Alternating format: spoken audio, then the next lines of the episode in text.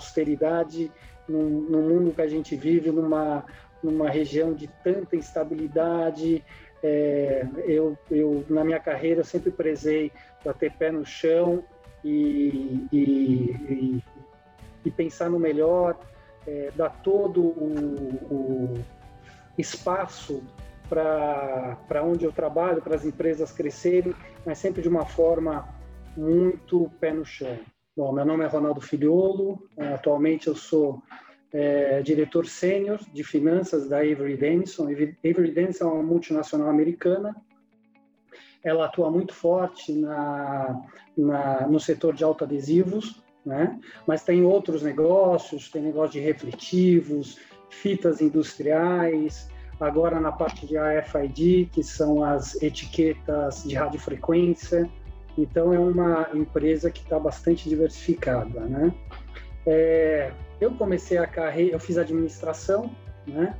É, durante o curso de administração, eu fiz um estágio na, na Duratex, fiquei lá sempre na área financeira.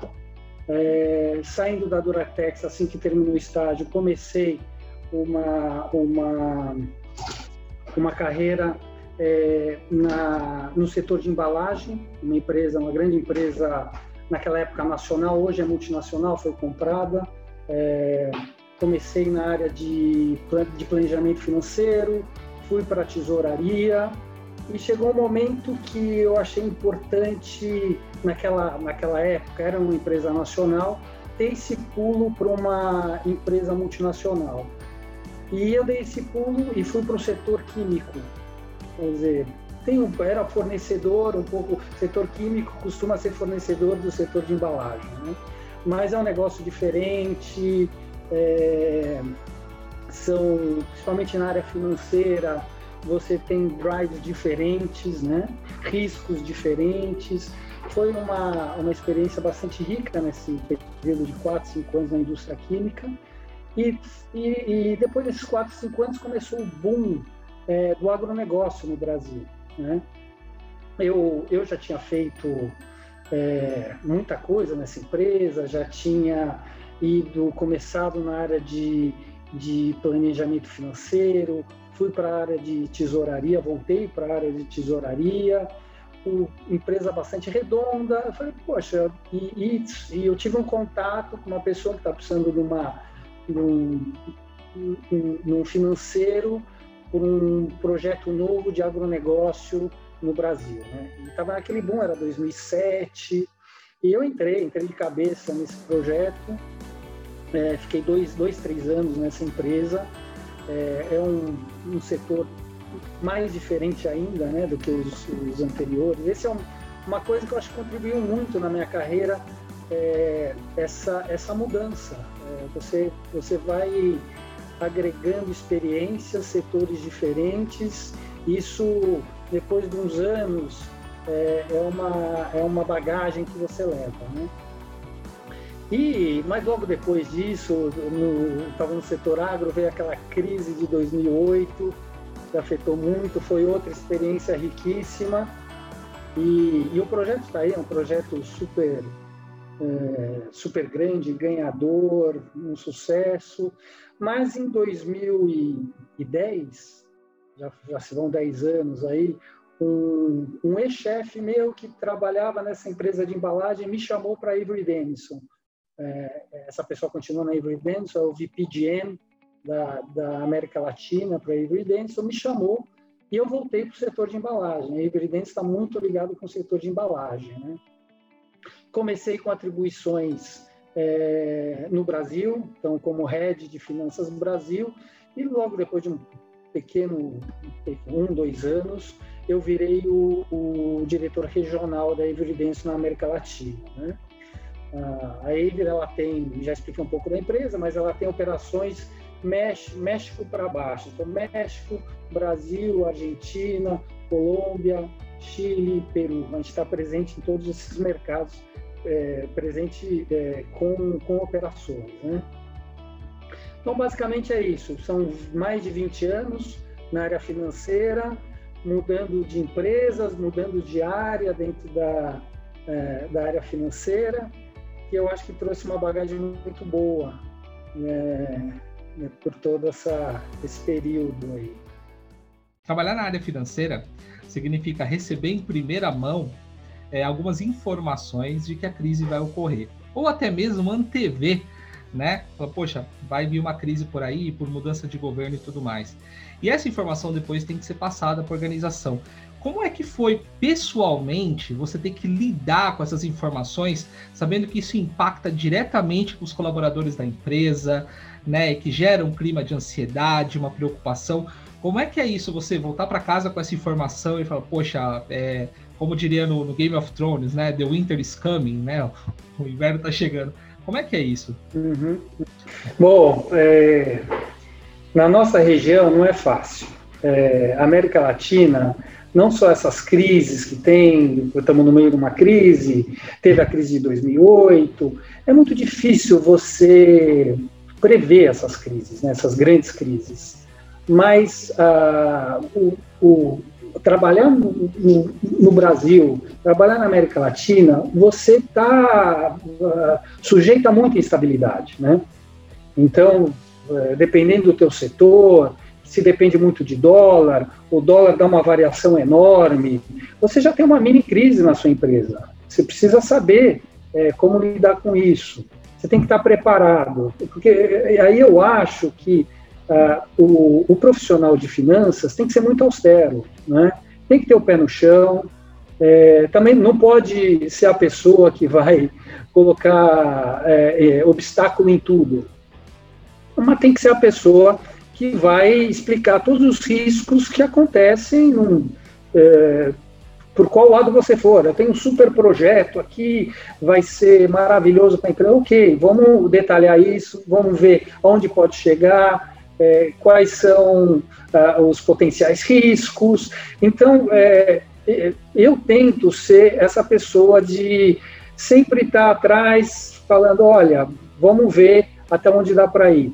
Às vezes, não há crise, às vezes você está no momento ótimo da empresa, mas você não sabe o dia de amanhã. Se você for ver o crescimento do Brasil nos últimos 10 anos, é, é um crescimento abaixo de países desenvolvidos, como se pegar a Europa, cresceu mais do que o Brasil nos últimos 10 anos, né? E Brasil é aquele tema, é o país do futuro, muito crescimento, mas não é isso que aparece. Os últimos 10 anos crescendo um, um, uma porcentagem mínima, né? Então a gente precisa tomar muito cuidado. Eu acho que, é, como eu falei, austeridade é um, é um, é um, é um tema para os profissionais de finanças no ambiente que a gente está. É, é, eu acho que é o primeiro passo, né? Não, não, sempre não querendo ser o estraga prazer, mas é, é a nossa função. E, Ronaldo, eu queria mudar um pouquinho agora o, o tema né, que a gente está conversando. A gente até falou um pouquinho antes né, sobre essa ideia da EVA ser um destaque na economia circular e a gente tem ouvido muito sobre capitalismo consciente, é um tema que está muito em voga. Eu queria ouvir de você um pouquinho qual que é o papel do financeiro em todo esse processo né, de economia circular né, e algo vinculado ao capitalismo consciente, como que isso é trazido para uhum. dentro da cultura da empresa? Isso é horizontal, é vertical? E como você, enquanto financeiro, né, CFO ali dentro, enxerga o seu papel e o papel do seu departamento dentro desse processo todo? Claro. Não, esse é um trabalho de, de vários departamentos, né? É, quando eu falo em risco, é, não ser uma, uma empresa sustentável é um enorme risco para o futuro, né? Para a empresa. E fora isso, o nosso mundo precisa de empresas sustentáveis, né? Ah, o nosso negócio, ele gera... É, porque a gente, o autoadesivo, você usa uma parte do que a gente manda para as empresas, a empresa usa uma parte, que é a parte de cima do, do, do adesivo é a parte de, de, de baixo vai para o lixo. Então, e são milhões e milhões de metros, né? Então, imagine o, o, o, volume de lixo que isso gera, né? Então, já faz alguns anos que a empresa começou, é, e, eu posso dizer, é, ser bem transparente, isso começou antes desse movimento global da própria Avery, que viu essa necessidade. Uh, o Brasil já tinha visto essa, essa necessidade, começou a, a trabalhar é, nesse ponto, começou a, a gente não tem uma área específica de sustentabilidade, a gente terceiriza, um parceiro que trabalha com a gente, né? E a gente começou a achar é, soluções com, com, muita participação dos funcionários, né? Então, é uma empresa muito aberta, pegando ideias é, de, todo, de todas as pessoas, todos os níveis, todos os, os setores da empresa. E, e, esse ano a gente foi contemplado com esse prêmio. É uma é, é, é algo que demorou um bom tempo para começar a surtir resultado, né? Então você é toda uma cadeia, não é só a Avery querendo querendo ter, ter esse objetivo. Você precisa ter que ter o cliente também faça parte desse time e tenha é, outros é, é, prestadores de serviço nesse, nesse, nessa cadeia nos ajudando, né? Então é, um, é algo que começou, que não para, é, as ideias estão vindo, a gente fomenta muito é, esse tema de inovação na empresa, né? não só inovação de produto, mas inovação de processos, de é, é, todo tipo de inovação que possa contribuir para um mundo melhor e para uma empresa mais saudável. Né? Essa é uma, da, uma das coisas principais, sustentabilidade, inovação e agora o tema da diversidade, que também é algo que preocupa bastante, que a gente já começa a trabalhar com isso. Legal, Ronaldo. É, e, uma pergunta que me vem também nessa linha do, da economia circular, né, do capitalismo consciente, é, na, nossa sociedade, né, a gente tem uma pseudoconsciência. Eu sei que é importante, mas ao mesmo tempo eu não faço dentro da minha casa, né? É, e muito é. menos dentro da empresa, né? Porque a pessoa muitas vezes não entende que a empresa é a extensão da casa dela, é o que dá o sustento. Como é que foi implementar essa cultura dentro da organização para que todos façam parte e, e claro, com muito sucesso, acabou logrando no, no, prêmio. Mas como é que foi esse processo de transformação cultural dentro da, da Avery? É, acho que foi está sendo de dentro para fora isso. Acho que na empresa o pessoal é, comprou essa ideia. Então hoje, por exemplo, na Avery não se usa copinho plástico é, e várias outras ações que você fala, pô, na, na minha casa eu, eu sigo isso é, ou, ou, ou dá para fazer algo parecido. Então a gente começou na empresa. Hoje a empresa tem tem essa cultura e o nosso objetivo agora é alastrar isso para casa dos nossos, dos nossos colaboradores, né? O que a gente faz na, na empresa, fazer em casa, que é sempre mais difícil, porque aí você tem seu filho, sua filha, sua mulher, que não, não tem ainda essa cultura, você tem que ter um trabalho extra é, em casa explicando, né, trazendo um pouco dessa cultura que a gente aprendeu na empresa. É, aqui na minha casa é mais fácil, que a minha esposa é super preocupada, ela também está nesse mesmo barco. Mas é, é, é, muito legal, acho que é uma. É uma é, é se cada um contribuir, fizer a sua parte, é uma coisa que não é da noite para o dia, a gente vai ter um mundo muito melhor, sem dúvida. Com certeza. E vamos fazer uma, algumas perguntas mais descontraídas aqui que eu tô aqui com uma, uma pergunta na cabeça, né? A gente imagina, financeiro deve passar por alguns perrengues ali, algumas crises e tem que ter um emocional bem ali inabalável. E eu gostaria que você compartilhasse com a gente um perrengue, aquele perrengue que você já passou e que teve um momento que você até duvidou ali se ia dar conta do recado ou não. E como que foi passar por isso? Ah, ah sempre tem, né, Giovana, em finanças, é, eu já trabalhei em empresa que a gente tinha um, uma empresa muito, uma exposição muito grande em, em, dólar e a gente tinha redes ativos, então você podia entrar, sair e vira e mexe, você tinha uma estratégia e o mercado reagia de forma diferente, né? É, mas aí é o momento de ter sangue frio. Eu acho que o tempo e tendo uma estratégia é, boa, uma estratégia alinhada né, com, com toda a companhia, é, você precisa ter, estar tá confiante naquilo, né? É, sempre há desvios, sempre há desvios. E, e, e, você também não pode ser, pensar que é o super-homem, não tem super-homem. Né?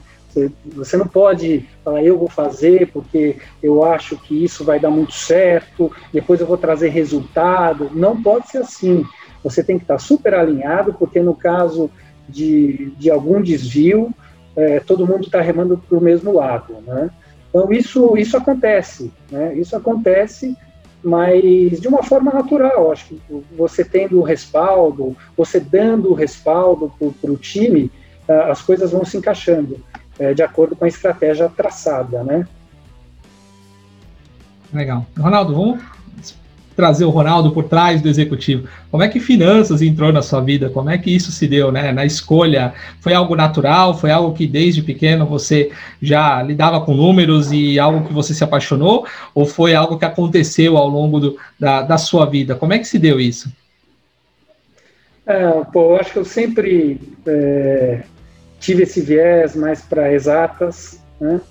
É, e aí, desde que eu entrei na faculdade, e na faculdade você tinha essa opção de ir mais para a área de marketing, de RH, finanças, e desde o início eu fui para a área de finanças. É, é uma área, como eu falei, é uma área muito rica, você pode trabalhar numa, num projeto de M&A, ou você pode trabalhar numa parte mais transacional, de parte de cobrança, uma cobrança inteligente, você pode trabalhar numa parte estratégica de resultado, então você tem vários caminhos, né? E, e hoje você vê um, um, um CEO, um, um, general manager que não tem uma base muito forte de finanças, é, é difícil, né? Ainda, como eu falei, nesse, nesse nesse mundo que a gente vive, nessa região que a gente vive com tanta instabilidade, né? Mas foi desde o início. E, e, e, e por esses 20 anos, sempre na área financeira.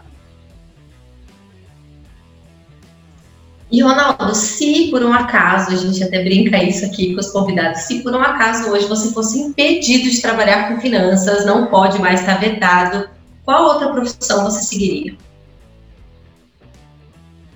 Ah, dentro, dentro da própria empresa tem áreas que eu gosto muito. Eu gosto muito da área comercial, gosto muito da área de supply chain. A área de supply chain também é, uma, é muito, muito dinâmico, né? É, com, e é uma área que está cada vez mais se inovando, é, que é fundamental você, você conseguir prever o que você vai produzir, o que você vai comprar, planejamento de fábrica, isso em indústria, né? Estou falando em indústria, que eu, é, durante minha carreira, foi mais pelo lado industrial, é, é uma área que também é, eu acho muito legal. E vendas, que é, de certa forma, fala, pô, é, finanças com vendas é mais, é, não, não tem muito a ver, eu acho que tem muito a ver. É, vendas é uma área que a gente, eu trabalho muito perto, né? Tem muito projeto junto com, com vendas. Esse contato com o mundo de fora, a finanças às vezes fica muito preso dentro da empresa, né? É, e eu acho que finanças tem um pouco disso de ter que ir um pouco para fora do, dos muros da empresa, atrás de informação, né? falar com o cliente. Às vezes você, claro, você tem um, uma boa comunicação com a tua área de vendas, com a tua área de procurement, ajuda muito. Mas claro que sempre é, é bom você ter um contato direto, né? Isso é, eu acho riquíssimo. E finanças cada vez mais é mais um, um parceiro de negócio que tem que estar nas uh, é, tá junto da equipe, não só finanças, supply chain, que eu acabei de falar também, não pode só estar tá olhando para dentro da empresa, tem que estar tá olhando mais para fora, né? Bacana. E Ronaldo, se você tivesse que dar um conselho para o Ronaldo de 20 anos atrás, no início de carreira, né? É, que conselho seria esse? Ah, eu acho, bom, um tema que eu sempre penso é gerenciar tempo. É, eu sempre fui uma pessoa que tentei fazer as coisas rápido, dar uma resposta rápida, uma, uma, um, uma é, um, um aconselhamento rápido. E às vezes, em alguns casos, você não precisa é, é ser tão rápido você precisa de um tempo para a sua criatividade funcionar, né?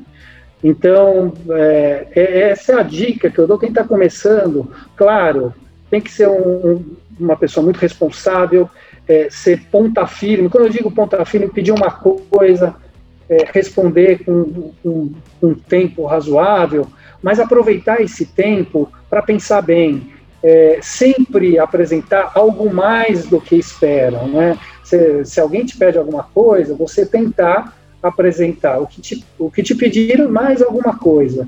E para isso, o tempo é um pouco inimigo né? Você vai, você só vai entregar o que perguntaram, tal. Então, gerenciamento de tempo.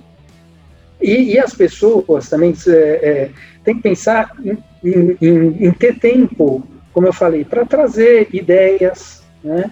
Às vezes uma pessoa que está começando agora a carreira, que fica esperando é, pedir coisas para ela, é, eu acho que é, é função de, de é, separar um tempo é, cada dia, pensar um pouco o que pode fazer diferente, o que, que eu posso trazer, que, que, que conselho que eu poderia dar para esse, para esse.